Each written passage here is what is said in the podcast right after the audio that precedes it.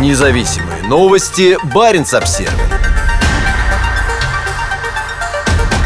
В России отметили освобождение аннексированных финских территорий. Пока Москва готовила аннексию украинских регионов, высокие чины приняли участие в церемонии празднования освобождения Советским Союзом в 1944 году бывшего финского поселка Алакурти. Мы всегда будем помнить тех, кто дал нам возможность жить в свободной стране, и никогда не забудем их мужественный подвиг, заявила на церемонии депутат Мурманской областной думы Ирина Просоленко. На кадрах российского государственного телевидения Просоленко стоит на фоне воинского мемориала в Алакурте. Здесь размещены плиты с именами более 900 человек, погибших на этой территории в боях Второй мировой войны. Церемония была посвящена так называемому освобождению Алакурти советскими войсками в сентябре 1944 года. На ней присутствовали и другие важные люди, в том числе заместитель губернатора Мурманской области Владимир Евменьков и заместитель командующего Северным флотом Игорь Курочкин.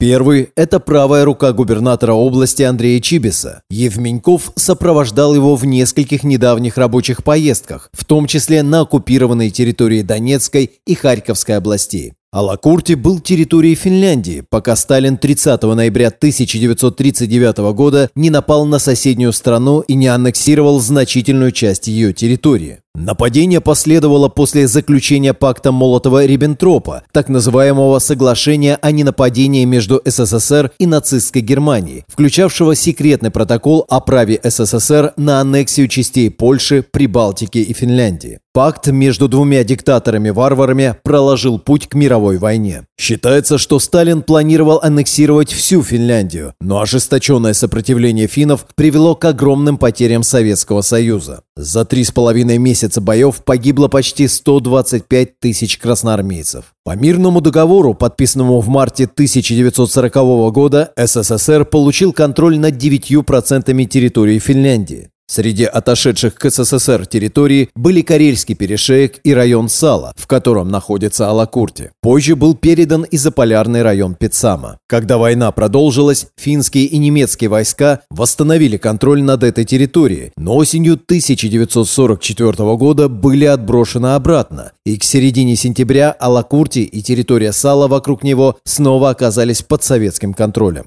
Такие мероприятия обязательно нужно делать, потому что это патриотизм, подчеркнула Просоленко в телевизионном сюжете. Пока жива память, живы мы добавила она. Церемония в Алакурте прошла всего за несколько дней до проведения России так называемых референдумов в четырех украинских областях об их включении в состав Российской Федерации. 30 сентября Владимир Путин подписал указ, официально закрепивший аннексию. Между сегодняшним нападением Москвы на Украину и аннексией финских земель во время Второй мировой войны есть заметные параллели, и местные жители, присутствовавшие на недавнем мероприятии в Алакурте, тщательно напомнили об историческом контексте. В ходе церемонии чествовали не только советских воинов, но и недавно погибших в Украине двух российских солдат. Их посмертно наградили медалями за отвагу. Пресс-релизе Северного флота говорится, что церемония была посвящена памяти и героизму защитников Отечества, тех, кто боролся за мир и свободу в далекие сороковые, и кто продолжает это делать в настоящее время. По словам заместителя командующего Северного флота по военно-политической работе Игоря Курочкина, нынешняя война в Украине фактически является продолжением Второй мировой войны. Двое солдат, убитых на Украине, погибли, защищая мир от нацизма, заявил высокопоставленный военный. В извращенном понимании Курочкина и российской военно-политической элиты вину за войну несут иностранные державы и нацисты. И так же, как в сталинском СССР, правда об угнетении собственного населения и агрессии против соседних государств активно скрывается, а этим действиям находится оправдание. По словам профессора истории университета Тромся Кари Ага Мюклебюст,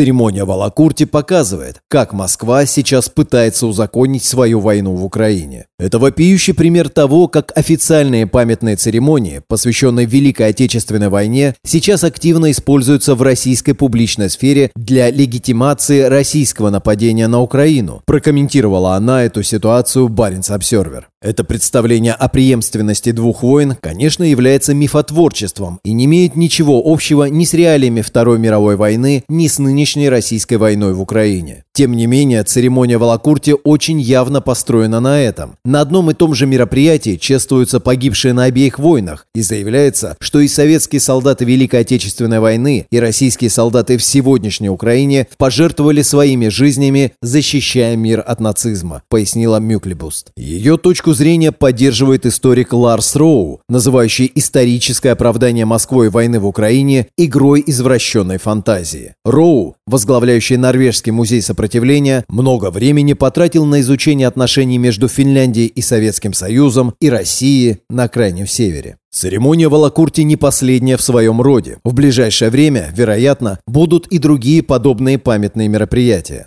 С приближением памятных дат, связанных с Великой Отечественной войной, открывается окно для мифотворчества и совместного упоминания павших бойцов обеих войн. В октябре аналогичные памятные мероприятия, посвященные Великой Отечественной войне, пройдут в нескольких российских городах у границы с Норвегией и Финляндией. И будет интересно посмотреть, будет ли при том задействована продолжающаяся война в Украине и в каком виде, сказала профессор Мюклебуст. 22 октября придет очередь поселка Никель, расположенного на границе с Норвегией. Как и Алакурти, Никель и окружающая его территория Пицама, Печенга, изначально были финскими. Он был захвачен советскими войсками во время Советско-финской войны, а затем передан СССР. На памятной церемонии в 2019 году представитель местной власти подчеркнула, мы отдаем должное героическим усилиям наших предков, которые вытеснили немецко-фашистские войска с нашей родины. При этом она не удосужилась упомянуть, что эта территория изначально была финской. Финские власти никак официально не отреагировали на события в Алакурте.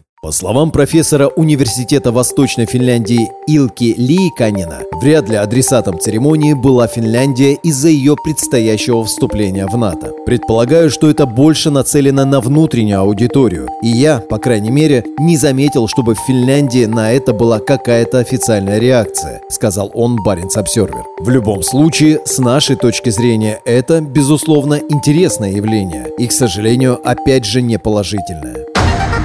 Независимые новости. Барин обсервис